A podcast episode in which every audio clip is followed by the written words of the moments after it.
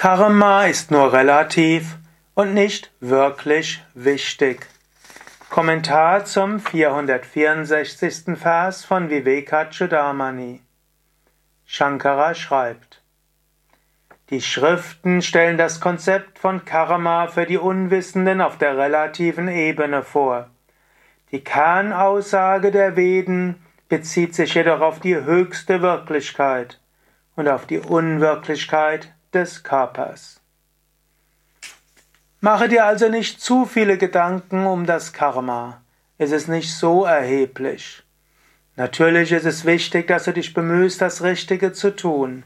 Und natürlich ist es wichtig, nach bestem Wissen und Gewissen zu, dich zu verhalten. Aber in Wahrheit bist du das unsterbliche Selbst und es spielt nicht die große Rolle, was du machst oder auch nicht machst. Tu deine Pflicht so gut wie du kannst, aber zermartere nicht dein Hirn, was die richtige Pflicht ist.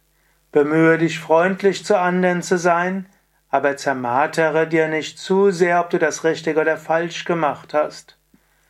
Versuche, die richtigen Lektionen zu lernen, aber zermartere nicht dein Hirn, was der Grund ist, warum dir das geschieden, warum dir das geschieden, was du daraus lernen kannst. Versuche daraus zu lernen, aber überbetone es nicht. Karma gilt nur auf der relativen Ebene.